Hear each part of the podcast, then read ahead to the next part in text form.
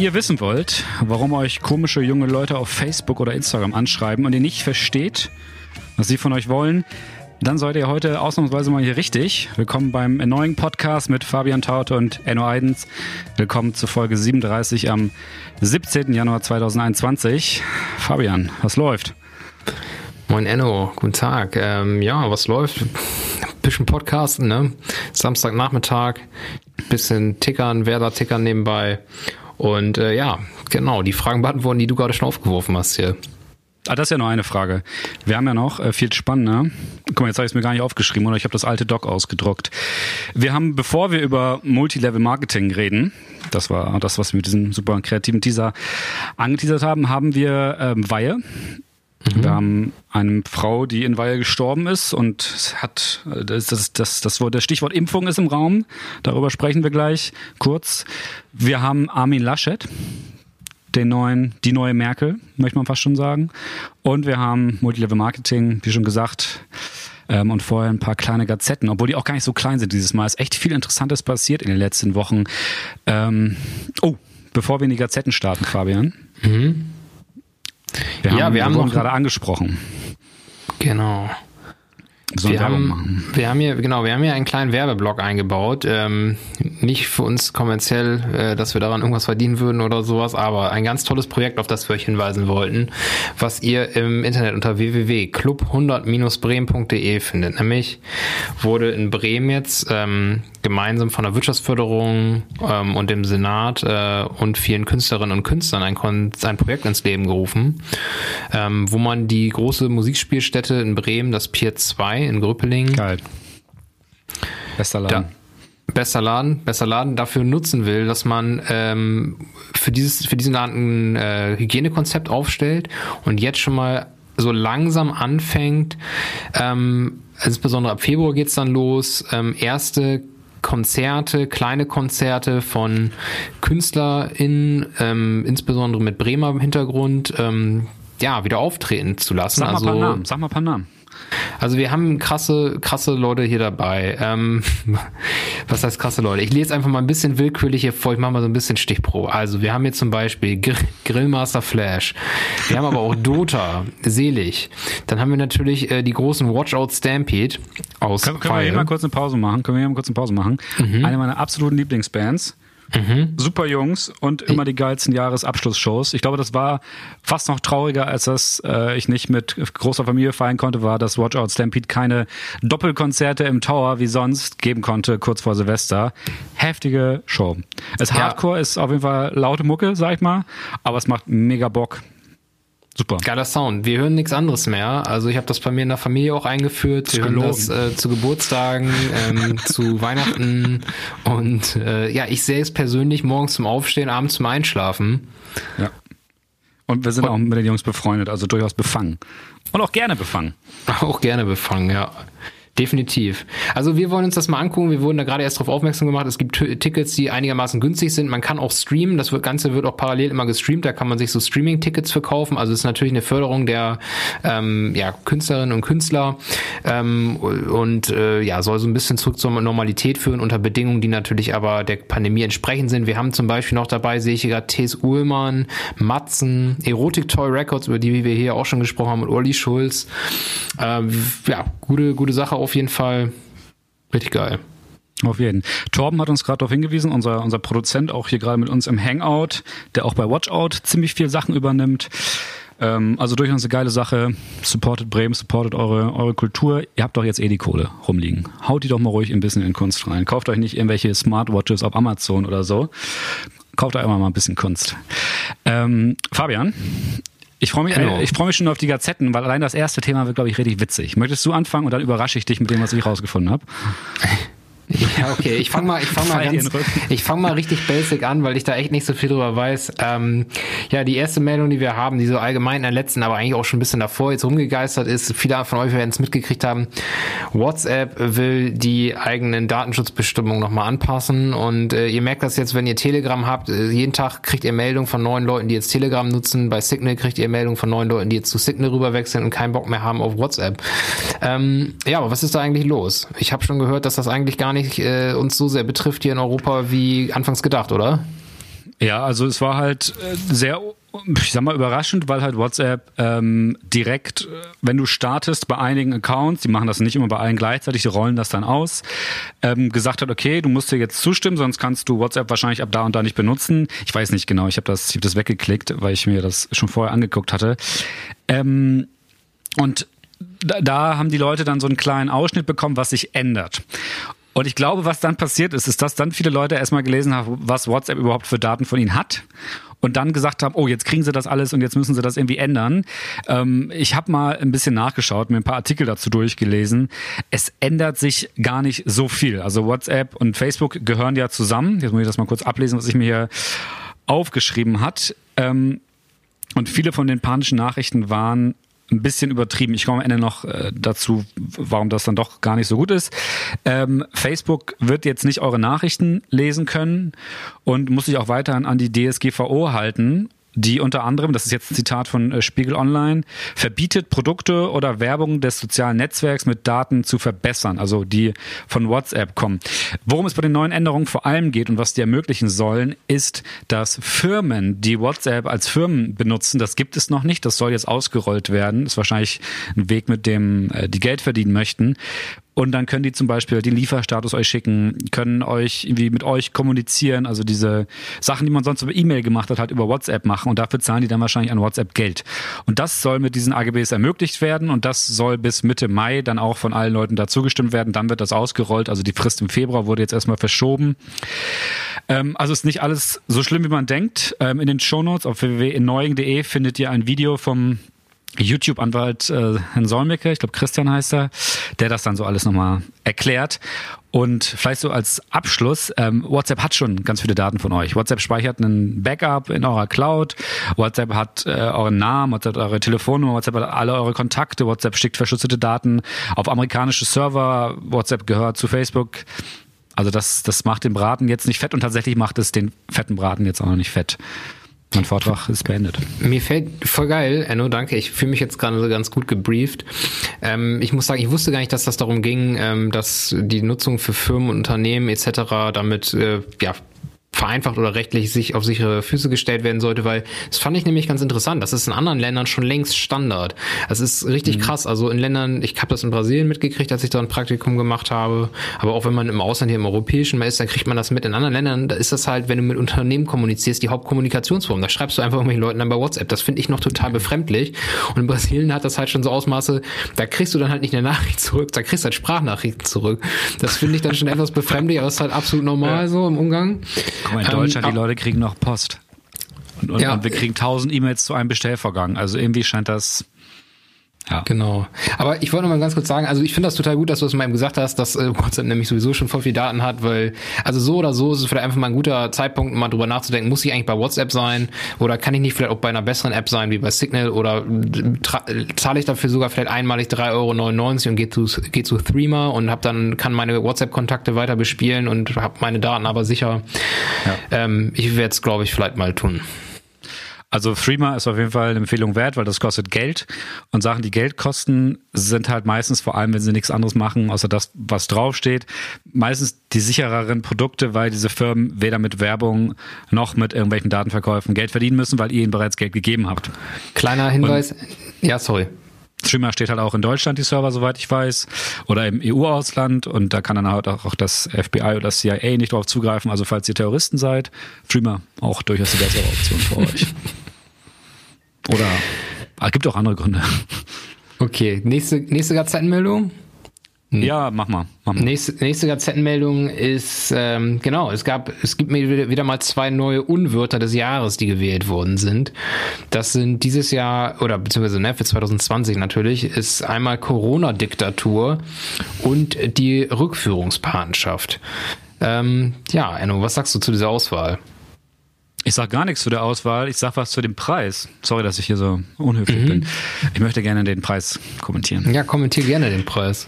Ähm, der, also dieses Unwort des Jahres, das klingt jetzt so, als würde Angela Merkel da mit dem Duden sitzen und irgendwie das äh, wählen mit so 20 deutschen Sprachwissenschaftlern. Das ist ein politischer Preis. Ne? Das wird wahrscheinlich auch die Wortauswahl schon so ein bisschen äh, äh, zu erkennen gegeben haben. Der wird von der sprachkritischen Aktion gemacht und da geht es um Wörter, die gegen die Prinzipien der Menschenwürde verstoßen, die da ausgezeichnet werden als Unwörter. Ähm, äh, deswegen, das sind klar politische Wörter, finde ich völlig in Ordnung. Ich finde es jetzt ein bisschen, also was hätte es sonst werden sollen, außer irgendwie Corona-Leugner und Flüchtlingsfeinde oder Fluchtbewegungserschwerungsleute zu kritisieren. Ähm, es gibt mir jetzt nicht so viel, weißt du? Also ich sehe jetzt nicht, was da irgendwie der, der, die große Erkenntnis daraus ist. Also die Leute fand ich vorher auch schon scheiße, die jetzt mit diesen Unwörtern nochmal diskreditiert werden. Ich, ja, es ist jetzt ein bisschen zynisch natürlich, weil klar, das muss man kritisieren. Aber ich, ich als, als, als beruflicher Texter ja schon so ein bisschen, ich würde mir halt mal so, ein, so einen Preis für, vielleicht gibt's den auch, ich war zu faul zum Recherchieren, für einfach schlechte oder unangenehme Worte wünschen, weißt du, die in sich schlecht sind, ohne die Bedeutung. Sowas mhm. wie belastend oder so, oder so. So Jugendslang kritisieren oder so, irgendwie sowas. Mhm. Wissen was ja, find, leichteres. Finde ich, finde ich, finde ich einen guten Gedanken. Also ich muss sagen, ich kann da auch gar nicht so viel hinzufügen. Ich finde das gut, dass du das mal eben eingeordnet hast. Das war mir auch so nicht ganz klar. Und zu der Wortwahl, wo ich auch so denke, ja, also die Wörter erstmal intuitiv sind die gut. Das erste ist natürlich klar, Rückführungspartnerschaft. Das ist hier in Bezug auf die Reform des europäischen Asylsystems. Da haben wir auch mal kurz drüber gesprochen, dass man anstatt zu sagt, okay, also da geht es darum, bei Rückführungspartnerschaften, dass Staaten anstatt sich ähm, ja finanziell einzubringen für die Aufnahme von Geflüchteten oder für eine sichere Unterbringung, dass sie stattdessen ähm, Abschiebungsaufgaben übernehmen können. Das ist ja. immer eine Rückführungspartnerschaft. Das ist natürlich zynisch, zynisch. ohne Ende. Ja. ja. Aber mehr kann ich dazu auch nicht sagen. Ich, für mich, das sind auch so Sachen, das habe ich einen Tag später wieder vergessen, was letztes Jahr Unwort des Jahres war. Ja, genauso zynisch ist auch unsere nächste Gazette, vor allem im Kontrast. Ähm, Bayern hat verloren in Bremen immer ein Grund zu feiern. Ja, Bayern hat verloren. Ähm, das habe ich. Hast du das live gesehen? Ich habe das nur im Nachgang bei Twitter so ein bisschen in der Twitter-Nachlese gesehen, weil, weil mein, also mein Twitter ist halt auch ziemlich Werder-Twitter-mäßig geprägt, muss ich sagen. Und äh, naja, es hat sich ein Spieler bei Holstein Kiel, der letzte Saison noch für Werder Bremen aufgelaufen ist, Finn Bartels mal wieder hervorgetan. Der ist auch gerade aktuell, glaube ich, noch in der Wahl zum Tor des Monats drinne. Seitdem er jetzt bei Holstein Kiel spielt, der spielt er groß auf. Meine Mutter kennt die Schwester, die Cousine seiner Schwester. So. Junge, ey, du bist ja, ne, prominent, ne, Eidens ist das hier. Im Endeffekt. PE. Und, ähm, das ist stark. Nee, aber ja, war auf jeden Fall geil. Finn Bartels hat wieder genetzt, auch gutes Tor gemacht, hat den entscheidenden Elfmeter, glaube ich, reingeschossen, wenn ich es richtig gesehen Kann habe. Kannst du lesen, was ich in die Notiz geschrieben habe? Da oben, das kleine Wort. Geilo. Fand ich auch. war freudig erregt. Ja, Elfmeterschießen, ne? Finn Bartels hat den gemacht, Mark Rocker hat verschossen. Was soll man dazu sagen? Mich freut's. Schöne Bilder auch vom Schnee und Kieler haben sich gefreut, dann in den Autos und so. Gute Bilder aus dem Norden. Hm. Äh, ja, nächstes Thema. Letztes Thema der Gazetten für heute. Oder? Ist es das?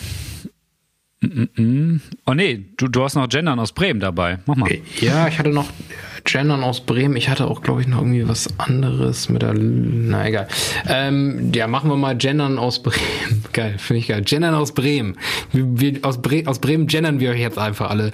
Ja, nee, also es geht, es geht, darum, es gab die Meldung diese Woche, ähm, Doppelpunkt statt Sternchen. Bremer Verwaltung soll zukünftig gendern bei Buten und Bin.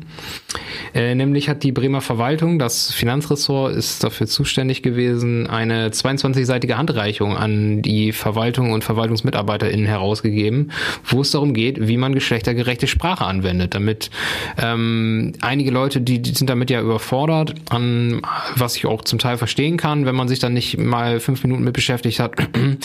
Und ja, da wird tatsächlich darauf eingegangen, wie man dann, dass man zum Beispiel besser schreibt, guten Tag und dann Vorname, Nachname anstatt sehr geehrter. Andererseits wird dort angegeben, sehr geehrte Doppelpunkt er, dass man sowas schreibt. Und dass man aber auch andere Wörter, die sehr männlich dominiert sind, so wie das Wort Milchmädchenrechnung, was da vielleicht schon, ähm, ja, implizit äh, sexistisch ist, dass man solche Wörter nicht mehr unbedingt benutzt, weil man auch andere dafür benutzen kann, die nicht sexistisch sind, die aber das Gleiche sagen. Und ähm, ja, finde ich ganz interessant auf jeden Fall. Finde ich, finde ich, finde ich, wie findest du das, Enno? Findest du das sinnvoll? Ach, das sollen die mal machen, ob das sinnvoll ist oder nicht. Also ich möchte schon, dass man aggressive Maßnahmen hinzuzieht, um für mehr Gleichberechtigung zu sein oder irgendwie gleichberechtigte Kommunikation. Ob das jetzt im Schnitt sinnvoll ist oder nicht, das sollen die Leute entscheiden, die sich damit tätig auseinandersetzen. Äh, ich, ich gender ja so 50 Prozent, manchmal tue ich das, manchmal nicht. Ähm, ja, keine Ahnung. Vielleicht sollten wir, sollten wir vielleicht länger besprechen, mal irgendwie auch mit einem, der dafür ist oder dagegen, aber an sich bin ich auch dafür und dann hat aber langsam machen und nicht so ausrasten, wenn es mal nicht gemacht wird, aber auch nicht so zynisch, ja. so altmännisch drüber rumlabern, wenn es dann irgendwie gemacht wird. So, ihr lest doch eh nicht so oft, tut man nicht so, als würde ich das jetzt stören. Ich finde es auf jeden Fall in der Hinsicht zum Beispiel einfach gut, dass du sagst, okay, ich gebe Leuten was mit an der Hand. Da, da kann keiner irgendwie sagen, okay, ich bin da irgendwie von überfordert oder es gibt so viele verschiedene Regeln und so weiter und so fort. Ich glaube, man kann da noch viel tiefergehend darüber diskutieren. Es gibt zum Beispiel auch die Diskussion, ist jetzt der Doppelpunkt besser als der Genderstern? Und das sind aber Sachen, da kann ich irgendwie einfach nichts zu sagen, weil ich mich ja. da nie richtig mit auseinandergesetzt habe. Ich habe immer den Genderstern benutzt. Ich mache das auch gerade noch weiter. Vielleicht kann mich ja mal jemand äh, aufklären. Ich glaube, da sind auch viele Menschen im Diskurs ganz anders als, äh, ganz woanders als viele Oder andere. ich google das einfach mal fünf Minuten. Das könnte ich auch Nein, mal machen, lass, eben so lass, gemein mach war. nicht. Mach Ecosia. Ähm, ja, die, die nächste, und das ist jetzt wirklich die letzte Gazette, oder, oder du hattest noch eine andere? die, ich, die du mir nicht. Ich hatte noch was, genau, also eine, ich hatte noch eine kurze Meldung aus Bremen, die fand ich ganz interessant, nämlich ähm, der, der, der Lufthansa-Konzern, der ja, ähm, wer sich noch erinnern kann, im letzten Jahr mit neun Milliarden Staatshilfen gestützt wurde, okay. ähm, der hat sich jetzt entschieden, hier weiter, also die, die, der hat sich entschieden, seine FlugschülerInnen, die bei ihm unter Vertrag sind, ähm, ja, nicht ganz so toll zu behandeln. Also die Flugschule der Lufthansa, die ist seit, ich glaube, über 50 Jahren in Bremen ansässig. Ähm, ja, und die 700 FlugschülerInnen, die hier in Bremen äh, aktuell und oder ja, in diesem Ausbildungsjahr, Jahrgängen sind, die sind seit Jahr, seit Monaten im Unklaren über ihre Zukunft. Also es gibt seit, seit Frühjahr 2020 schon keinen Unterricht mehr. Dort gibt es immer wieder wechselnde Begründungen seitens der äh, Flugschule Flugschulleitung der Lufthansa reagieren aber wohl sehr wenig auf die Anfragen der Studierenden. Und jetzt ist das wohl so, ähm, dass die Geschäftsleitung dort tatsächlich gesagt hat, okay, Corona, wegen Corona können wir die Flugschüler, äh, die Flugausbildung nicht mehr so anbieten wie vorher. Weswegen diejenigen, die am Beginn ihrer Ausbildung äh, stehen, die versuchen wir abzuschieben, also würde ich es mal bezeichnen, an andere Flugschulen. Ähm, und die Fortgeschrittenen, die schon fortgeschritten sind, die sollen weiter bis zu Ende bei Lufthansa ausgebildet werden. Aber naja, jetzt sind die Flugschüler Flugschülerinnen und Flugschüler natürlich ein bisschen sauer, weil bei anderen Flugschulen ist die Ausbildung wohl nicht gleich gut. Und ähm, auch die Gewerkschaft Verdi, die ist da ganz entsetzt, weil es gibt wohl auch eine Flugschule in Rostock, glaube ich, und ähm, dort sind die Mitarbeitenden nicht tariflich gebunden und die werfen jetzt äh, der Lufthansa vor, dass sie quasi Tarifflucht begehen will. Ähm, ja, krasse Meldung, ist auch wieder eine Sache, die für Bremen schade äh, ist oder traurig ist, wo ich hoffe, dass das nicht alles so passiert, wie es dort jetzt stand, weil die, die Lufthansa Flugschule schon immer auch ein Standortfaktor für Bremen ist und war. Und ähm, naja, gerade ein, Konzern, der letztes Jahr mit neun Milliarden staatlichen Geldern äh, gestützt worden ist, ähm, dass der dann halt jetzt ähm, ja seine Flugschule in Bremen abzieht, das ist natürlich maßlos enttäuschend, würde ich mal sagen. Ja, da muss man, ja, muss man ab sofort woanders lernen, glaube ich, einfach für die Leute, die da so mittendrin waren, ziemlich scheiße, die dann halt ihr halbes Leben nochmal umstellen müssen. Ja.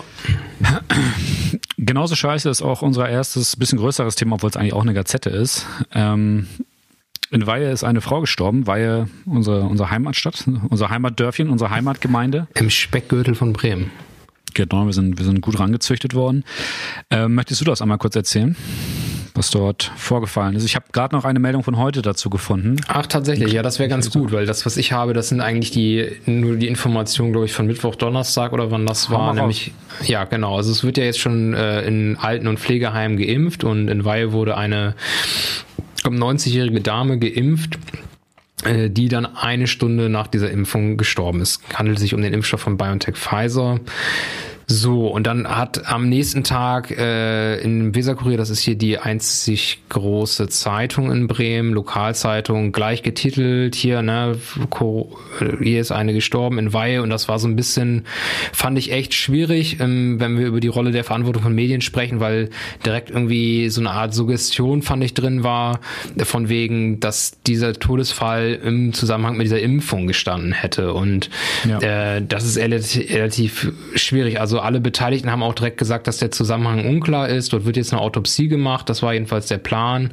Und äh, das war wohl so, dass sie geimpft wurden. Ist 20 Minuten, wo, danach wurde sie weiterhin beobachtet. Dort waren keine Anzeichen irgendwelcher Impfallergien oder allergischen Reaktionen zu sehen. Und 45 Minuten später ist sie dann gestorben. So. Ähm, konnte auch nicht reanimiert werden. Es waren ja Rettungssanitäter bzw. Ärzte direkt vor Ort. Und ja, mehr weiß ich ja jetzt noch nicht. Ich könnte da noch ein bisschen Meinung zu sagen, aber vielleicht erstmal so der Stand. Du hast ja schon aktuelleres noch von heute, hast du gesagt, ne? Es gibt eigentlich gar nicht mehr so viel dazu zu sagen. Die Staatsanwaltschaft Pferden hat eine Obduktion veranlasst. Ähm, die Frau ist nicht am Coronavirus gestorben. Aber ah, die Frau ist nicht an der Impfung gestorben. Ja, ah, das ist jetzt das, klar, siehst du. Das, das ich habe ja. keine Ahnung, ich steck da nicht drin. Du hast ja dann noch ein paar, du hast ja diesen einen Artikel dann gepostet vom Volksverpetzer, mhm. wo er hat da geschrieben, ähm, die Impfstoffexpertin Petra Falb hat da einen Text geschrieben, in dem sie so erklärte, was der Unterschied ist zwischen Medikamenten und Impfstoffen, der, die mhm. halt ja ganz viel weniger verabreicht werden, irgendwie zweimal und Medikamente, die du dauernd kriegst. Und da ist dann, wird dann halt irgendwie erklärt, wie es, dass es nach fünf Jahren gar nicht rein biologisch, chemisch äh, zu Langzeitschäden kommen kann. Also das Thema, was dahinter steckt, ist ja vor allem so, ist es jetzt zu gefährlich, überhaupt noch zu impfen, weil die Risiken zu hoch sind. Das Pflegepersonal will sich ja aufgrund einiger Umfragen, die auch nicht so wirklich gut gemacht wurden, nicht impfen lassen. Ähm, und diese ganze Debatte, ich, es wird ein bisschen komisch geführt so. Ich habe irgendwie Verständnis dafür, dass man sich nicht impfen lassen möchte, wenn man Angst hat vor so einem schnell gemachten Impfstoff. Dann mhm. vertraue ich aber andererseits auch den Experten, die sagen, ey, das Ding ist safe. Wir haben das hier nach den und den Maßnahmen gemacht. Wenn man das so baut, kann es gar keine Nebenwirkung geben. Keine Ahnung. Also ich, ich, ich werde das Ding nehmen, wenn es dann im Sommer kommt oder wann auch immer ich dann da die Möglichkeit habe, mich zu impfen. Und ich hoffe, das machen die meisten auch. Kann aber auch verstehen, dass man da ein bisschen skeptisch ist und ein bisschen Schiss war. Ja, aber ich würde sagen, wir verlinken diesen Artikel auf jeden Fall. Ich habe den in der letzten Woche auch tatsächlich viel rumgeschickt, an Familienmitglieder auch, weil ähm, dort wird das extrem gut erklärt, warum Langzeitschäden ähm, nicht auftreten können, beziehungsweise warum das kein Problem ist, dass wir keine Langzeitdaten zu dem Impfstoff haben. Weil man muss ja sehen, bei Leuten, die skeptisch sind gegenüber einer Impfung, natürlich gibt es da welche, die skeptisch sind, weil sie Angst haben, dass sie von Bill Gates gechippt werden.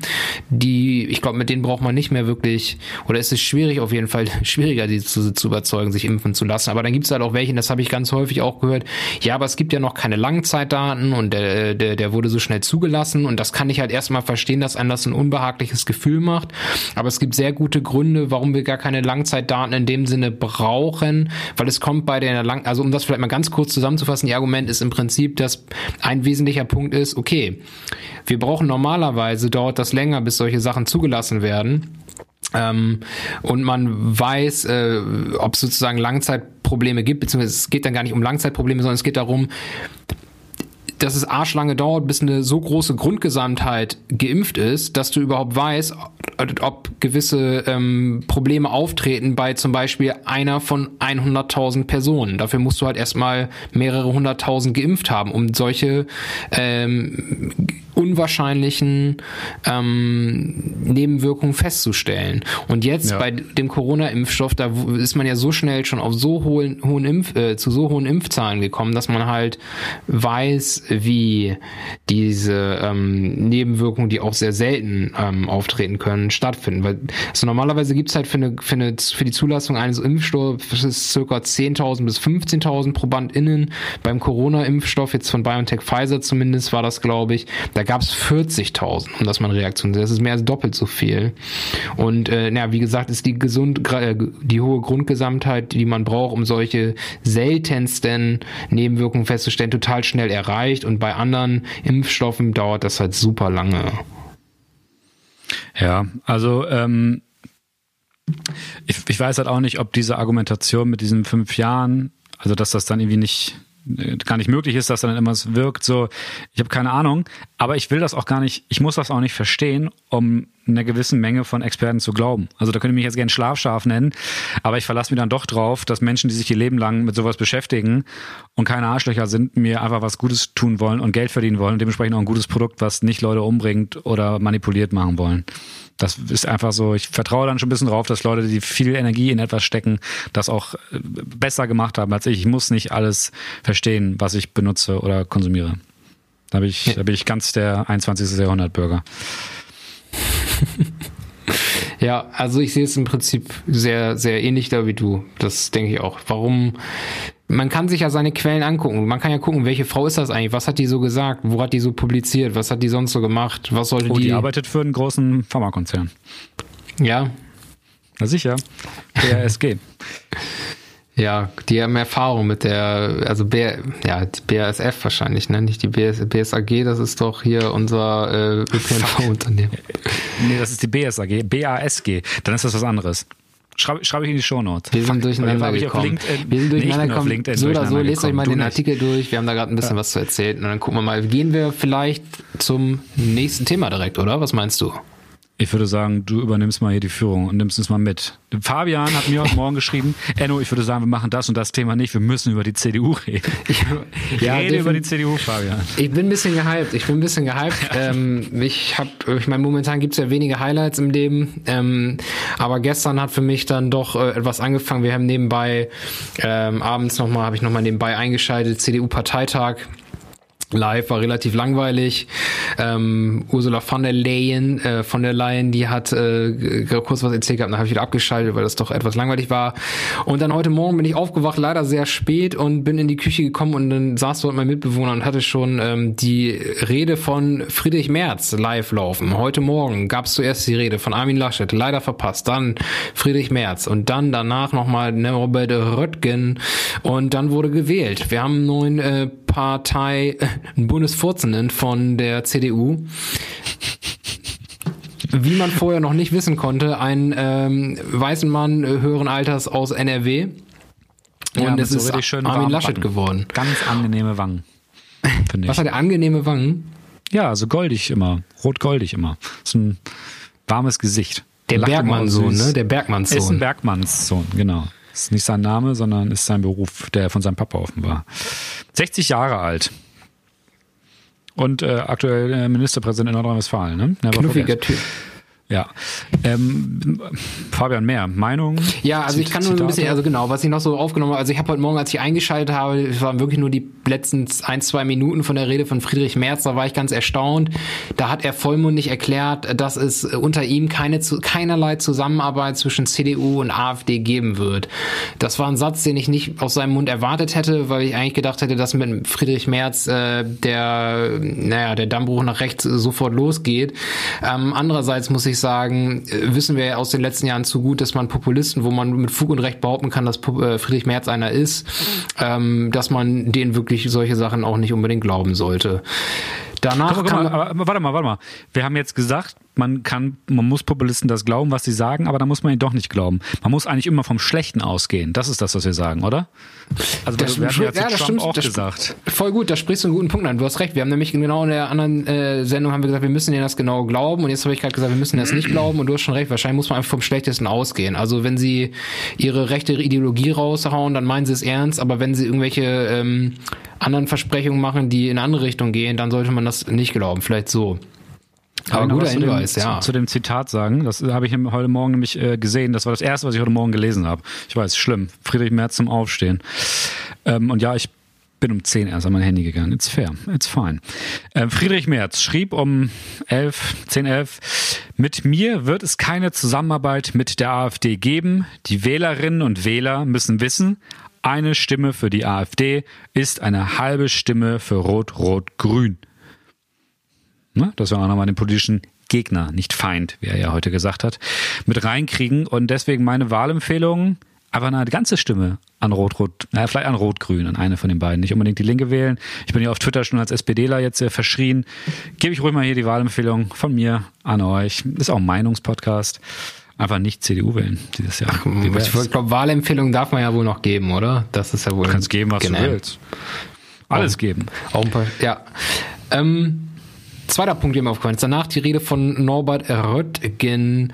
Ähm, da war ich ehrlich gesagt negativ enttäuscht, weil Norbert Röttgen ist ja bisher so ein bisschen als der liberalere der drei aufgetreten, der weltgewandtere, kosmopolitische, weitsichtige Außenpolitiker, hatte ich immer so das Gefühl. Bisher. Er nur verzieht das Gesicht. Ähm, auf jeden Fall sagt Norbert Röttgen, als ich da irgendwie zwischenzeitlich mal wieder zugehört hatte, ähm, habe ich nur mitgekriegt, wie er die Hufeisentheorie zum Besten gegeben hat, nämlich, dass äh, die Linkspartei ungefähr so schlimm sei wie die AfD. Ähm, da war das Thema Röttgen für mich dann auch erledigt.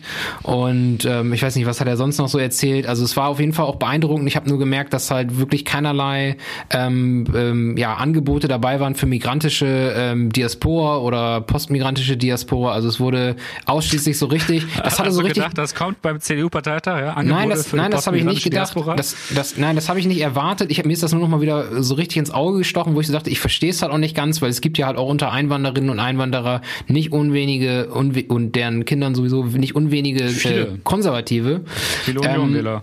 Und es hatte halt einfach so einen richtigen, was ich dazu sagen wollte, das hatte so einen richtigen BR, alte BRD-Muff. Das war so richtig einfach surreal, wie dann irgendwie so Paul Ziemiak immer wieder dazwischen kam als 100-jähriger, 35-jähriger und ähm, irgendwie was vom Besten gegeben hat, so ein bisschen wie Graf Zahl. Das war und, voll äh, die geile Show. Das war, das war Pro7 Show Fernsehen. Das war so ein Riesenstudio. Paul immer mit seinen Moderationskärtchen, geile Setups, vernünftige Kameraeinstellungen und so, geile Mucke.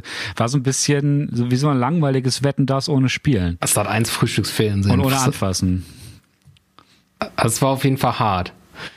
Also ich ich, aber es war amüsant irgendwie auch. Es war so ein bisschen, du hast dich abgeholt. Ich habe mich abgeholt gefühlt. Ich habe Ich ja, ja geil, das ist hier, das ist mein Samstagmorgen-Feeling gerade, so ein bisschen Cornflakes im Mund und ein Käffchen dabei und dann Ja. ja. ist also der, der Paul Ziemiak und ähm, das ist, ah, es ist äh, also mir das mir, mir das Freude bereitet heute Morgen.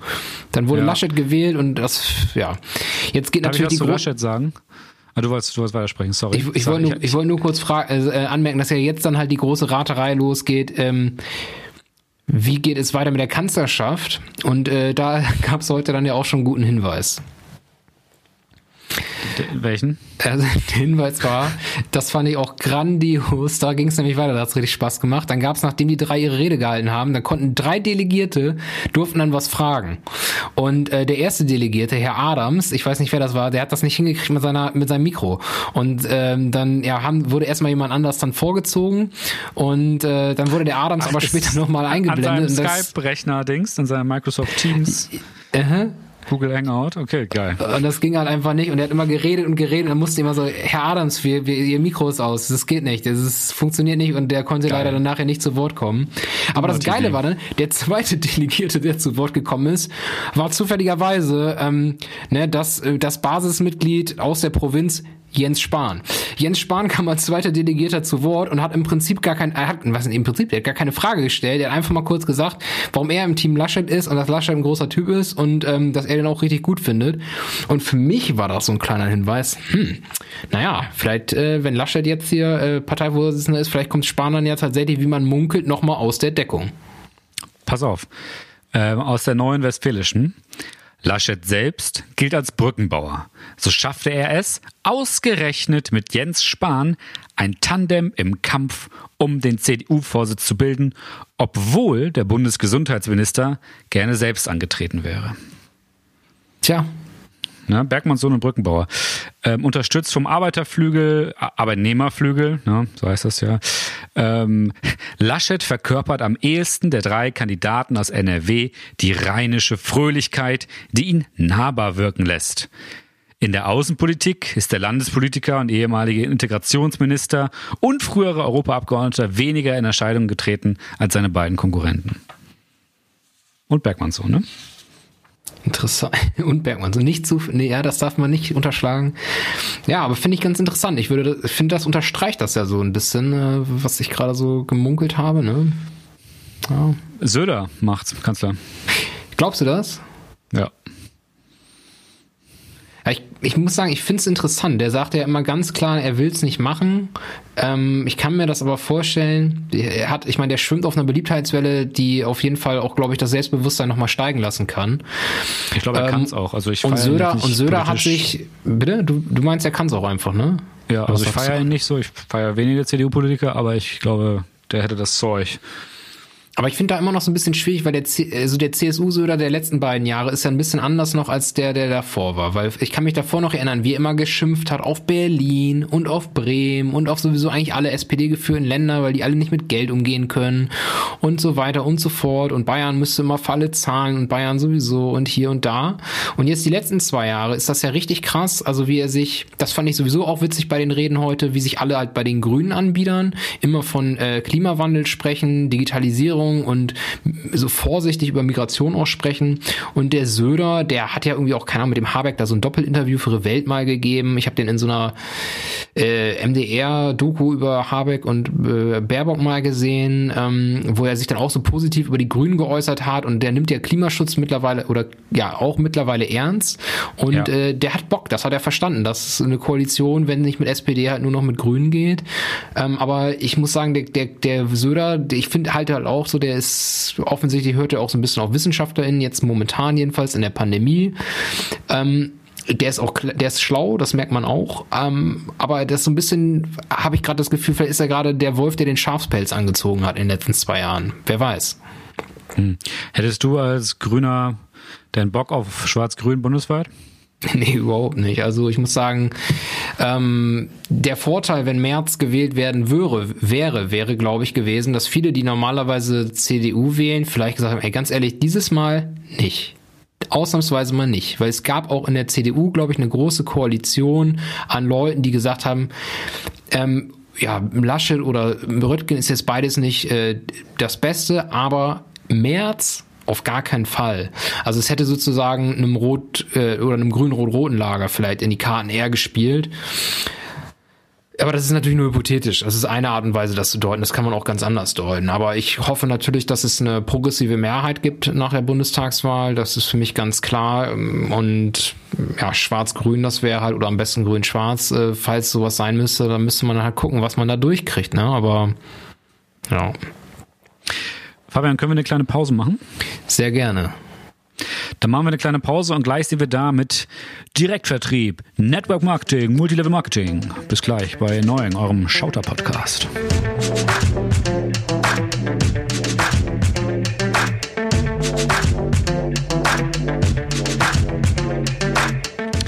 Wir sind zurück aus der Kaffee- und Kuchenpause und wir haben, ja, ich, ich, ich muss zugeben, eins, meiner, eins der Lieblingsthemen meines Lebens mitgebracht. Fabian, vielen Dank, dass du mit mir diese kleine Reise unternimmst. Du, du hast ja schon häufiger irgendwie, ich sag mal, du, Studium ist jetzt gerade beendet bei dir, du guckst jetzt gerade nach Jobs. Ähm, ist mit Corona nicht so leicht.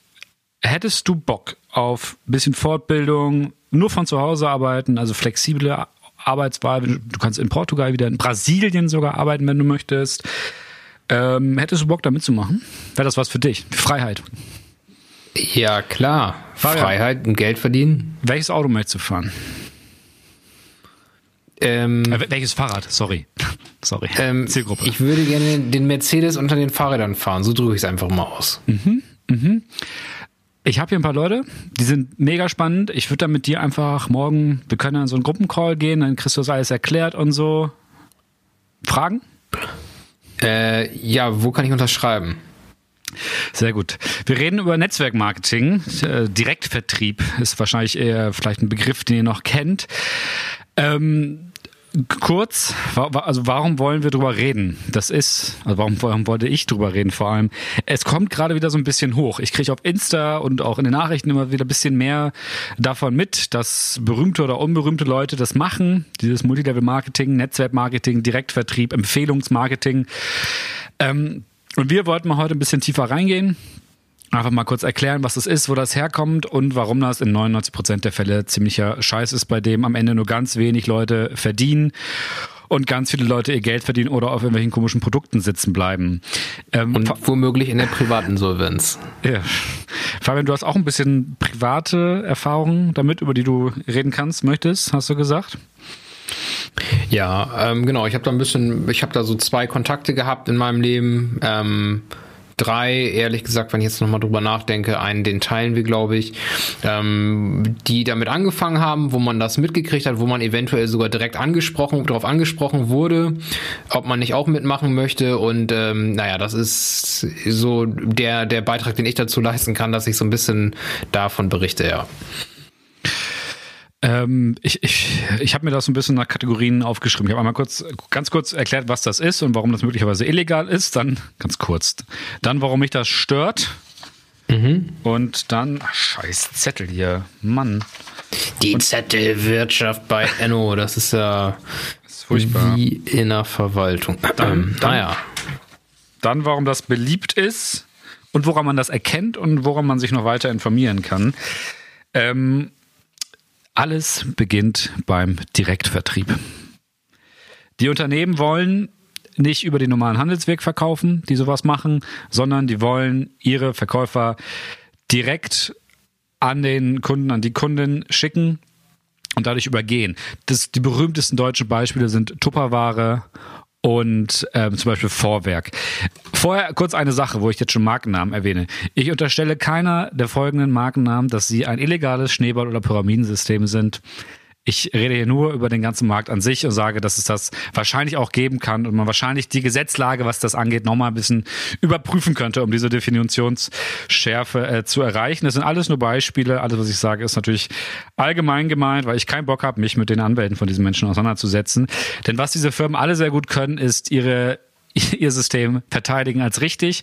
Und das so als kleinen Initialdenkanstoß, wenn dein Unternehmen ganz viel Energie darauf verwendet, die eigene Arbeitsweise als richtig darzustellen. Hm.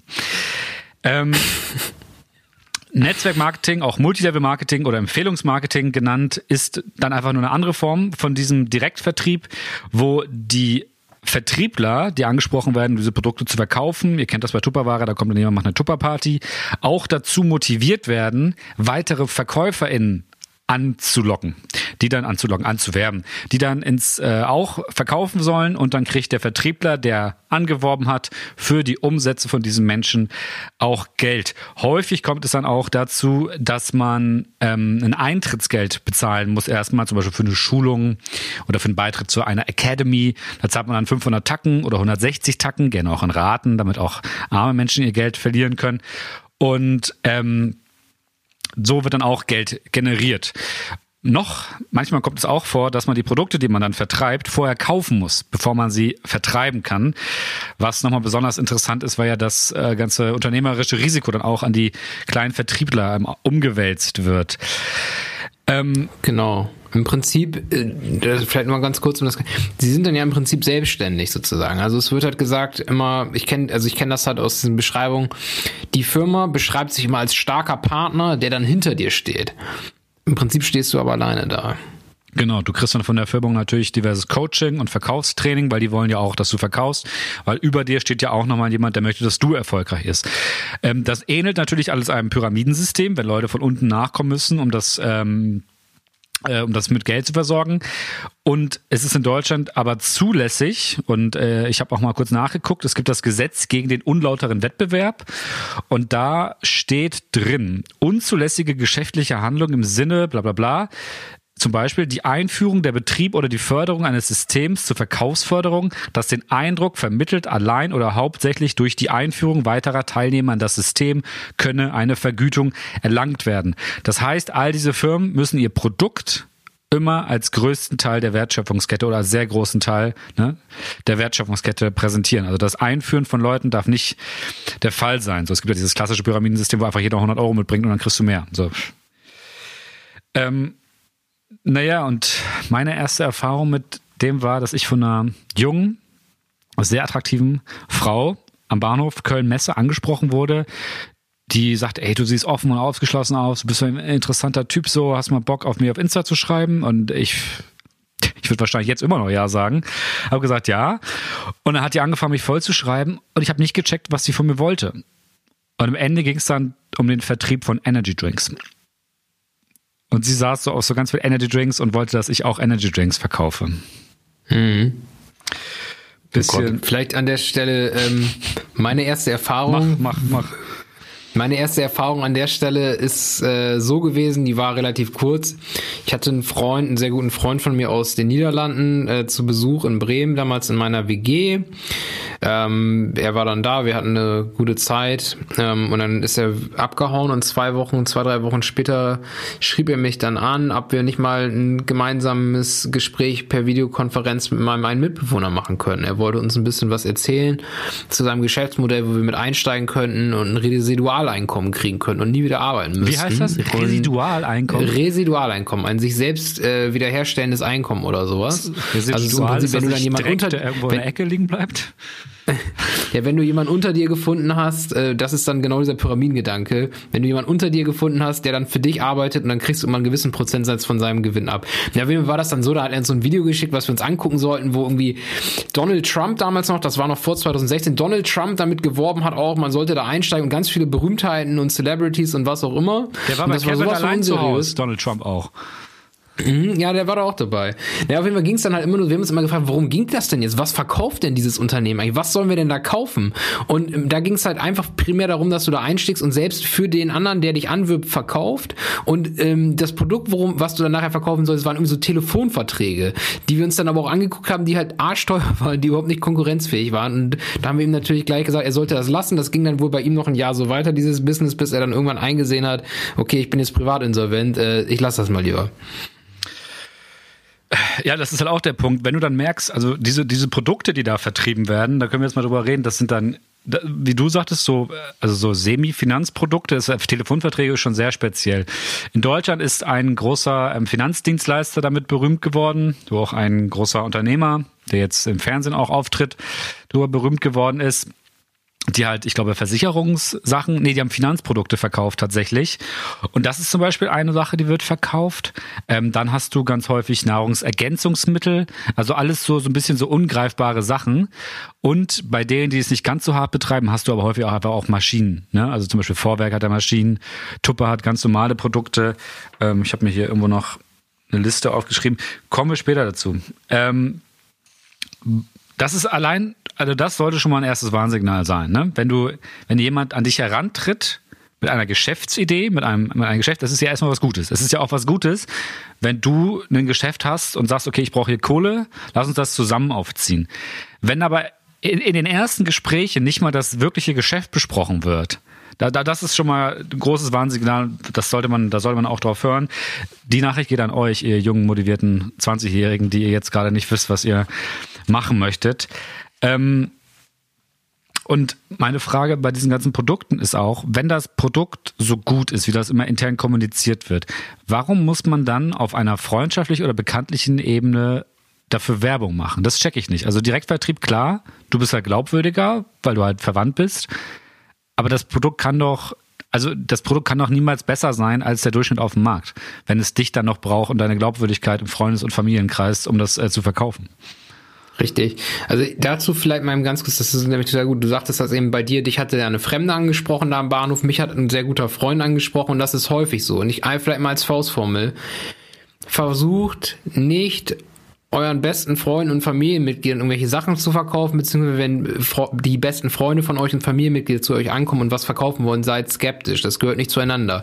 Ich hatte zum Beispiel mal jemanden, da habe ich Fußball gespielt bei einem Weiher Fußballverein und äh, der Teammanager in Anführungsstrichen, der hat bei einer Versicherung verarbeitet, äh, gearbeitet und der wollte uns dann alle Versicherungs, äh, Versicherungsverkauf wollte uns dann allen Versicherungen verkaufen. Also ich finde in so einem ähm, ja, ungleichen Machtverhältnis, wenn der ein guter Versicherungsmakler ist, dann würde der dich an einen befreundeten Versicherungsmakler vielleicht verweisen und sagen, lass dich mal von dem beraten, weil da eine größere äh, Distanziertheit vorhanden ist. Und genauso ist das auch bei diesen Bera- Produkten, wie wir gerade besprochen haben. Ja, bei einem guten Vertriebler ist ja auch das Kapital seine Vertriebsfähigkeit. Ähm, das ist auch, das will ich auch jetzt nicht hochreden. Also die Leute kaufen auch so ziemlich viel Unsinn. Ne? Wir, wir fallen auf Werbung rein, es werden Begierden befriedigt mit Produkten, die wir nicht brauchen. Ähm, aber da ist es was Professionelles. Also wenn so ein Typ von Vorwerk bei mir reinkommt und mir hier den Boden putzt mit so einem Wasserkocher Hampelmann, das ist dann eine professionelle Leistung, wo er versucht mir was zu verkaufen. Aber ich habe vorher kein großes Vertrauen in ihn gehabt und ich habe es auch nachher noch. Ich habe hab auch keine persönliche Bindung. Also klar, tut es halt immer ein bisschen schwer. Dann kriegt man ja diese Bonusgeschenke vorher und so, ne, dass man dann so diesen Gefallen wiedergeben will. Die haben ihre Tricks und so. Aber diese ganze private Komponente, die fällt halt komplett weg. Und ich habe auch nichts dagegen, oder ich verstehe, dass es ein Incentive ist für Verkauf, dass man Leute mit Provisionen, auch mit Provisionen von ihrem Team ähm, auszahlt, damit die halt ihr Team motivieren bei diesen ganzen neueren Multilevel-Marketing-Formen ist es halt so, dass dieses Coaching und Weiterbilden des Teams fast schon Kern der ganzen Sache ist. Man wird dann immer angeworben mit, du kannst hier hingehen, kriegst ein geiles Coaching, ich habe die und die und die Kontakte und so. Und man wird auch immer total nett und freundlich behandelt. Das ist so super auf diesen Instagram-Tone of Voice angelegt. Die sind freundlich und nett zu euch, weil die wollen, dass ihr verkauft und weil die euch anwerben wollen, weil die damit Geld verdienen. Ich bin auch über einen Fall, den hatte ich in der in der neuen Telegram-Corona-Gruppe auch gepostet. Nach dem Beitrag von Florian Janich. Wie heißt der? Der Verschwörungstheoretiker? Paul Janich? Johann Janich? Egal. So ein Kumpel von Attila Hildmann. Ist egal. Da hatte ich ein Video gepostet von dieser Bonner Jurastudentin. Verlinke ich euch auf äh, den Show Notes. Die dabei, die auf Instagram herausgefunden hat oder gesehen hat, dass ganz viele Influencer, so kleinere Influencer mit so 100.000 bis eine Million, ähm, auch jetzt anfangen, das zu machen und ihre Macht halt auszunutzen, Leute aus ihrem Fankreis in ihr Team zu holen und dann irgendwie Aloe Vera Pflegeprodukte oder sie verkaufen zu lassen. Und ganz ehrlich, das ist, das ist einfach nur Hardcore-Abzocke, weil die wissen ja, was sie für eine Macht haben und für eine Auswirkung auf ihre Leute. Und klar, auch die müssen Geld verdienen. Aber doch bitte nicht mit Leute abzocken. Also das hat mich dann schon ein bisschen schockiert. Und da fand ich ja sogar mal, Thema Ambiguität, Olli Pocher ganz gut, weil der das äh, beworben hat. Gut, der wollte sich einfach nur über Anne Wünsche nochmal lustig machen, aber hat sehr ausführlich erklärt, warum das ziemlicher Scheiß ist. Ähm, ich habe noch so viel, Fabian. Du ja, vielleicht soll ich mal, dass du dich ein bisschen ordnen kannst, rede ich einfach mal kurz ein bisschen, Mach wenn du mal. willst. Ähm, genau, also du hattest es ja eben schon angesprochen. Zwei, genau, zwei Punkte, die mir gerade noch hängen geblieben sind, äh, an die ich nochmal anknüpfen wollte. Das eine ist, also eins muss man natürlich wissen, man kann auch in so einem Pyramidensystem Geld verdienen. Aber das ist dann meistens nur eine Person von tausend, die angefangen haben. Nämlich eine Person, die wirklich 24 Stunden ihres Tages über eine lange Zeit in diese Anwerbung von neuen äh, Untergebenen, sage ich jetzt mal, äh, steckt, beziehungsweise in den Verkauf der Produkte direkt zum Teil halt auch. Ähm, und die absolut keine Skrupel hat, dabei zu manipulieren, an Freunde, Bekannte, Leute, die die Produkte gar nicht brauchen, zu verkaufen. Das ist das eine, was ich noch mal eben sagen wollte. Und das zweite, was ich sagen wollte, ist, was du gerade sagtest, ja, mit diesen Coachings, ich finde, du hast das eigentlich noch sehr nett ausgedrückt. Weil, also das geht halt wirklich darum, da gibt es Seminare dann, die veranstaltet werden am Anfang, wo dann, also jetzt haben wir natürlich Corona, aber normalerweise kommen dann irgendwie tausend Leute, die da neu online. anfangen, jedes Wochenende, online. jedes Wochenende. Es wird alles online weiter betrieben.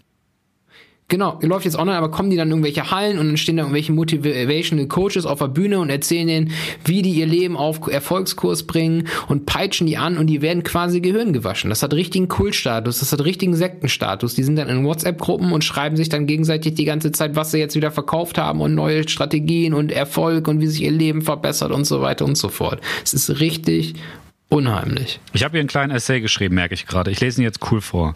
Ich lese ihn, ich lese mhm. ihn frei vor. Warum mich das stört?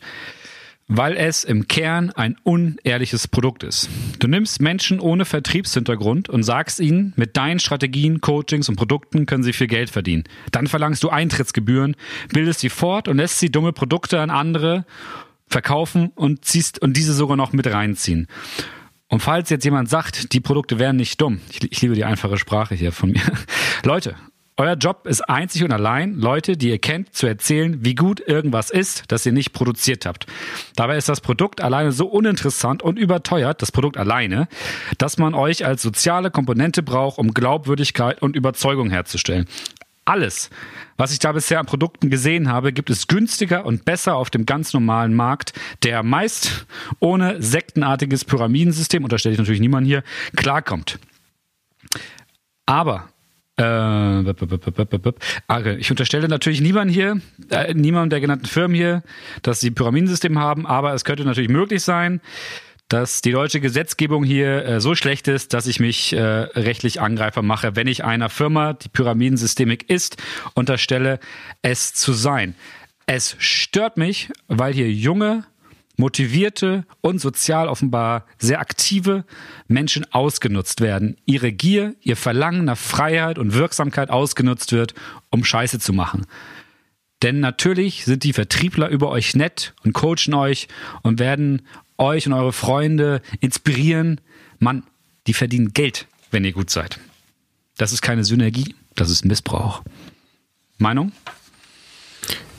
Ja, sehr guter Kommentar, Nu. Vielen Dank. Gut auf den Punkt gebracht in einfacher Sprache, wie du selbst gesagt hast. Ich fand das toll. Ich finde das interessant, was du sagst. Also du meinst ja eben sozial untriebig. Mir fällt nämlich noch mein zweites Beispiel, das, was wir nicht gemeinsam haben, das möchte ich auch noch mal kurz erzählen. Das ist nämlich ein junger Mann, ähm, mit dem ich in einem sportlichen Kontext mal zu tun hatte.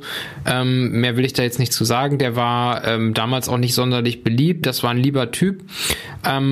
Genau. Und da habe ich jetzt schon seit ein paar Jahren gesehen, bei Facebook, aber auch jetzt bei Instagram, dass der halt ähm, ständig, also dass der in so einem Netzwerk drinne ist und dass der jetzt ständig irgendwie selbst so Videos postet. Also bei Facebook hat er immer so Videos gepostet, wo er sich selbst gefilmt hat, wo er erzählt hat, Mensch, und mein Leben ist jetzt auf Erfolgskurs oder ich war hier gerade bei einem Coaching und ich habe das und das jetzt gehört, das ist total geil und ihr müsst alle mitmachen und der verkauft da so Aloe Vera Produkte. Und das ist total schlimm und total, also, also erstmal A ist das peinlich, ich finde es einfach nur hardcore peinlich und dann ist es gleichzeitig tut, mir, tut er mir leid, weil so ein Video bei Facebook, das hat dann so zwei Reaktionen oder sowas darunter. Also nie mehr als fünf Reaktionen. Oder jetzt bei Insta, dann hat er so Insta-Lives gemacht. Und diese Insta-Lives, die haben dann so ja, du, du siehst das ja, wann da wie viele Leute zugeguckt haben. Da ja. haben halt in der Regel keine Leute zugeguckt. Scheiße. Und der macht aber trotzdem immer weiter, weil der so Gehirn gewaschen ist. Und die Produkte, dann erzählt er da irgendwie was von wegen, ja, und hier dieses Aloe Vera Produkt, da hat mich ein Freund angesprochen, er hätte Probleme mit seinem Knie und irgendwie würde da Knochen auf Knochen reiben. Und dann hätte er ihn angesprochen, Mensch, sag mal, hast du da nicht eine Empfehlung für mich? Und dann habe ich dir was empfohlen, wo ich mich dann auch gefragt habe, also was hat er dem denn dann empfohlen? Also erstmal ist die Story wahrscheinlich Bullshit. Und zweitens so, ja, hat er dem dann Aloe Vera ins Knie spritzen wollen oder sowas. Vielleicht so ein Pad reingelegt. Aloe Vera ist ja eigentlich ganz geil. Also ich, ich mag das auf der Haut und so. Das ist eine geile Pflanze. Respekt dafür. Definitiv. Aber hat er sie in die Kniescheibe reingeschoben, so eine Scheibe. Mann. ah, Mann. Ähm, ich, ich, ich, ich wollte noch kurz an die Hand geben, wie man das erkennt. Das ist ja, glaube ich, relativ eindeutig geworden schon. Also wenn man auf Fazy oder Insta oder so angeschrieben wird und man, man soll irgendwie was machen oder ist zu, wird zu irgendwas motiviert, aber es ist nicht klar, womit dieser Mensch jetzt das Geld verdienen möchte ähm, oder plant, das Geld mit euch zu verdienen, dann ist es meistens scheiße. Weil Leute, die eine gute Geschäftsidee haben, die sprechen euch nicht ohne Grund gezielt an und die werden auch diese Geschäftsidee vernünftig kommunizieren. Meistens aber auch nur, wenn ihr 50.000 Euro reingeben könnt. Also von Grund auf Geld verdienen, das funktioniert in Deutschland leider nur mit Arbeit oder mit echt cleveren Ideen, aber nicht mit solchen ähm, Methoden. Meistens nicht. Ähm, man wird dann auch angeworben mit Geld zu Hause verdienen, Coaching, Persönlichkeitsentwicklung ist auch gerade ein Riesenthema. Ähm, das Produkt, die wirkliche Dienstleistung, die wird, die ist, wird, wird als Beiwerk verkauft. Die wird dann auch sehr hoch gepriesen, aber das kommt immer, immer an zweitlicher Stelle. Wirkliche Gewerbebetreibende, die, die auf ihr Produkt stolz sind, die ihr Produkt gerne machen, also oder, oder wissen, dass es funktioniert, die sagen das offen. Ich verdiene Geld, indem ich Y verkaufe und Y ist gut für mich, weil X oder gut für dich, weil X. Und machen das natürlich auch smart und wecken Begierde und so. Ähm, und bei einer Dienstleistung, einer vernünftig kommunizierten, ist es genauso. Da steht drin, was kriegst du und was bezahlst du. Ciao. Und da steht sogar drin, was der Makler verdient. Ähm, das ist dann ein normales Geschäft. Ähm, um den heißen Brei herumreden und Insta-DMs vollballern, ist kein Geschäft. Ey, ich finde, das ist, das ist sehr gut, dass du das gerade mal in die Hand gegeben hast, diese Faustformel, weil das ist es. Das würde ich auch sagen. Es ist genau der Punkt, wenn du nicht siehst, was will der eigentlich gerade verkaufen, was ist das Produkt, dann solltest du skeptisch sein. Ähm, genau, dann vielleicht zu dem Thema Produkte noch. Ähm, das ist ja auch ein, ein Punkt. Ich weiß nicht, ich bin mir gerade nicht mehr ganz sicher, ob du das schon angesprochen hattest, dass das gerade, wenn das so um Nahrungsergänzungsmittel geht oder so weiter oder so oder ja. Cremes, Gele oder was auch immer, äh, dass die Leute dann erstmal so motiviert sind am Anfang, dass die sagen, okay, ich kaufe mir jetzt erstmal 1000 Einheiten von diesem Produkt und stelle das bei mir auf den Dachboden oder auf den Balkon oder auf eine Garage und das, weil das verkaufe ich in Windeseile. Das verkaufe ich richtig schnell. Und geben, gehen irgendwie, keine Ahnung, ich, ich, tätige jetzt eine, ich tätige jetzt eine Investition, ich gehe mit was ich wie viel tausend Euro in Vorleistung. Aber dann stellen sie irgendwann fest, niemand will in diese Scheiße abkaufen. Ja. Und dann haben sie auf einmal zu Hause Nahrungsergänzungsmittel für Tausende von Euro stehen. Ich empfehle und so Blick kommt dann Geld eventuell in diese Netzwerke. Ja. Sorry? Äh, ja, tut mir leid, dass ich unterbrochen habe. Ich empfehle den Blick auf eBay Kleinanzeigen. Da findet man viele Produkte von namhaften ähm, Netzwerkmarketingfirmen für weniger als das äh, als den Preis, den diese Firmen ja teilweise auch auf ihren selben auf ihren eigenen Websites inzwischen aufrufen. Völlig äh, ungeachtet der Tatsache, dass sie auch ganz viele Vertriebler damit ausstatten, was ja auch relativ ungewöhnlich ist. Ähm, ich habe noch drei geile Dokus zu dem Thema, die ich echt gerne habe. Ähm, ich ich gucke mir sowas mega gerne an. Sorry, es ist so ein bisschen so, so Unfall bei mir. Wie, wie heißt das? Gaffertum. Ähm, es gibt vom Y-Kollektiv eine Doku über einen MLM-Menschen, der reich geworden ist. Und auch das ist wieder so ein geiles Produkt. Bei seinem Produkt geht es im Endeffekt darum, dass man ganz easy beigebracht kriegt, wie man mit wenig Wissen tradet. Also auf dem Finanzmarkt Geld verdient. Ich weiß jetzt nicht, ob genau, ob es Bitcoin war, welche Bets, Stock Options, keine Ahnung. Man soll das beigebracht kriegen. Im Endeffekt zahlst du einfach nur Geld dafür, dass du diesem Club beitrittst, dass du diese Informationen kriegst und wirklich Geld verdient tut dann keiner damit, außer der Typ, der dich angeworben hat. Ähm, was, was kann man jetzt machen? Wenn euch jemand anschreibt, der sowas hat, ignorieren oder ihr fragt ihn einfach, einfach zwei Sätze. Was ist dein Geschäft? Was möchtest du, dass ich tue? Dann kriegt man meistens eine ewig lange Blabla-Antwort und dann weiß man, ist Bullshit. Und eine Sache, die man vielleicht auch mal so mitnehmen kann, wir sind ja auch so ein möchte gern progressiver Podcast, du kannst in Deutschland einfach nicht so einfach Geld verdienen. Wenn, weißt du, wie man in Deutschland einfach Geld verdienen kann? Wenn du schon ganz viel hast. Dann ist es richtig einfach, Geld zu verdienen. Anders ist echt schwierig. Muss man leider echt viel arbeiten, das ist ziemlich scheiße. Ja, Enno, das, dem, dem würde ich so zustimmen. Geil zugespitzt, auf den Punkt gebracht, etwas polemisch, aber Hallo. im Prinzip ist es so, ne? Ähm, ein, ein, ein Aspekt, der mir gerade noch wieder eingefallen ist, was man, äh, was sich wichtig, äh, wo dann so ein bisschen auch ein Schuh draus wird, finde ich, weil wir das schon häufiger mal in dieser Sendung hatten, ist, ich habe jetzt noch mal ein bisschen auf ein paar Profilen von solchen Leuten rumgeklickt. Da gibt es zum Beispiel auch jemanden, den ich so im Hinterkopf habe, der sehr erfolgreich ist. ähm, und diese, der Schein. Äh, ja. Den, den Namen will ich jetzt nicht erwähnen, vielleicht mal in einer Privatnachricht, dann kann ich euch mal schreiben, wer das ist. Tolles Instagram-Profil hier in Bremen. Ähm, naja, auf jeden Fall, äh, diese Leute, die scheinen sehr anfällig zu sein für diese ganzen Verschwörungserzählungen. Also ich habe ganz viele Profile gesehen von ähm, Network-Marketing-Leuten, die diese verschwörungsideologischen äh, Schwachsinnssachen teilen, die behaupten, dass das wahr ist, die ihre Anhängerschaft auffor äh, auffordern, irgendwie ja, irgendwie tätig zu werden oder sagen, keine Ahnung, die Regierung, die will euch versklaven und was auch immer. Und das fürchterliche ist, dadurch, dass das ein vermeintlich unpolitische Accounts sind, hast du da halt richtig viele Leute unter diesen, diesen Accounts Accounts gefolgt wird von Leuten, die wirklich ja, sich vor allen Dingen für Erfolg in Anführungsstrichen und Karriere äh, interessieren, die feiern das halt unkommentiert ab. Die finden das halt richtig geil, das sind halt deren Götter.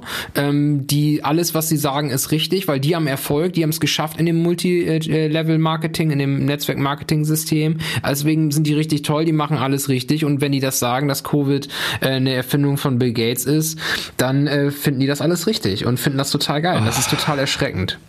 Ja, painful. Können wir, können wir den Podcast auf irgendeiner positiven Note enden lassen? Fabian, hast du irgendwas? Mhm. Ab Dienstag wird Corona nochmal verstärkt, wahrscheinlich die Maßnahmen. Mehr Zeit, um zu Hause Geld zu verdienen, Leute. Ja, weiß ich auch nicht. Sie, sie, vielleicht nochmal ganz kurz, hast du was von Zero Covid gehört? Hashtag Zero Covid. Äh, ja, ich habe vorgest oder gestern mit einer Freundin auf Instagram kurz drüber geschrieben, weil ich hatte sie angeschrieben und sie dann so, ich hatte ein anderes Bild von ihr kommentiert, so Story Kommentar und dann meinte sie, ich dachte, du wolltest was zu Zero Covid sagen. Und äh, soll ich das einfach vorlesen, was ich dazu gesagt habe? Und dann kannst du das mit deiner Expertise ja, voll ger kommentieren. Voll gerne. Das ist nämlich auch eigentlich mein Standpunkt dazu. Standpunkt. Oh, ganz viele Nachrichten. Bei Zero Covid werde ich vielleicht mal kurz sagen, es ist gerade eine mediale Kampagne von einigen WissenschaftlerInnen und Leuten, die in anderen Regierungen mal gearbeitet haben, die sagen, hier in Europa ist unsere äh, Corona-Strategie total für den Arsch. Wir müssen, wir müssen eigentlich dahin kommen, wie das in an, manchen anderen Ländern sehr gut funktioniert hat, wie Australien, Neuseeland, in Klammer auf, beides Inseln, Klammer zu, aber auch in der Mongolei, Südkorea, was auch immer, zwischenzeitlich in Belgien, zwischenzeitlich weiß ich auch nicht wo, auf jeden Fall zu sagen, wir müssen in kleineren Teilbereichen ähm, oder in kleineren äh, ja, Regionen müssen wir auf null Fälle kommen, dann können wir wieder öffnen und von da aus können wir weiter öffnen. Das ist die geile Strategie, so müssen wir das machen. Bis dahin müssen Schulen, ÖPNV, alles dicht gemacht werden und das finden dann auch die, findet auch die Bevölkerung grundsätzlich gut, heißt es darin, die finden das geil, wenn es ein klares Ziel gibt, wenn man weiß, so lange machen wir jetzt dicht und dann geht's wieder nach vorne. Ja. Und das wird jetzt gerade ein bisschen diskutiert, so in der Presse und bei Twitter. Ja. Und Enno hat schon eine Meinung. Ja, sie, also sie arbeitet, sie ist bei den Wiener Linken ähm, und sie hatte, ich hatte dann gesagt, macht das mal unter euch aus. Ich glaube, das wird ähm, unter Merkel oder Kurz eh nicht passieren. Mhm. Und das liegt vor allem an dieser Wirtschaftsversessenheit. Also ich, ich bin jetzt echt kein Experte, da werden jetzt wahrscheinlich auch viele semiliberale oder erfahrenere Menschen unter unseren Zuhörern was zu sagen können, aber ich check nicht, wieso man einerseits so viel Wert darauf legt, dass die Wirtschaft weiter funktioniert und andererseits so viel Geld reinpumpt. Also pumpt doch die Kohle lieber in die Leute rein, Lass die Firmen, die eh nicht funktionieren, pleite gehen und gib den Leuten einfach genug Cash, ein gutes Leben zu führen. Die Infrastruktur wird schon benutzt werden. Es wird schon Leute geben, die damit was machen. Macht es vielleicht so, dass Jeff Bezos das nicht alles bekommt. Ähm, aber ich denke, da gibt es auch Methoden. Und ich finde das irgendwie auch so absurd, wenn so riesige Firmen total viele Menschen in Teilzeit, Kurzzeit stecken, kleine Betriebe sich aber nicht trauen, weil sie den Staat nicht abzocken wollen und so. Also das scheint mir ein sehr krasses Ungleichgewicht zu sein in den Prioritäten, wer vor Corona geschützt werden soll und wer nicht. Ähm, ja, das fuckt mich schon ein bisschen ab. Und wenn das da eine Möglichkeit ist, dagegen zu kämpfen, gut. Ich sehe da keine Möglichkeit, gegen eine CDU-Regierung irgendwas in der Hinsicht zu machen. Das ist ja. jetzt die positive Note hier am Ende, Fabian. Zero Covid. Ja, ich sag jetzt einfach mal mehr, ich sag jetzt einfach mal, das ist vielleicht nicht ganz realistisch, aber ich sag mal, pass mal auf, Dienstag sagt Merkel, wisst ihr was, jetzt habe ich alles nichts, habe ich nichts mehr zu verlieren, im September ist Bundestagswahl und ich hätte das eigentlich schon mal letztes Jahr im Sommer machen müssen, dass ich mal richtig auf den Tisch haue und äh, vielleicht, das macht sie jetzt am Dienstag, jetzt sagt sie, ey komm Leute, Zero Covid und der Söder sagt auch, ey, finde ich gut und ähm, dann äh, sagt der Laschet vielleicht irgendwann sogar auch, finde ich auch gut, ich bin jetzt staatstragend als neuer CDU-Parteivorsitz und dann haben wir bald Zero Covid und dann sind wir auch in zwei Monaten durch. Ja, ich würde mich freuen, euch alle bei Battlefield 3 zu sehen. Ne? Schreibt mir kurz, dann spielen wir das zusammen. Und sonst sehen wir uns in ein oder zwei Wochen. Ich glaube, nächste Woche kriegen wir kein Poddy hin. Vielleicht. Nächste, nächste Woche. Ja, mal gucken, ne? müssten wir mal sehen, ob wir es sonst ja. unter der Woche machen, aber auf jeden Fall übernächste Woche dann wieder. Ne? Alright. Leute, macht's gut. Ich wünsche euch ein schönes Wochenende. Esst was Schönes, irgendwie ein Eis oder eine kleine Wurst oder so, gerne auch vegan und dann äh, hören wir uns bald wieder. Bis dann. Ciao.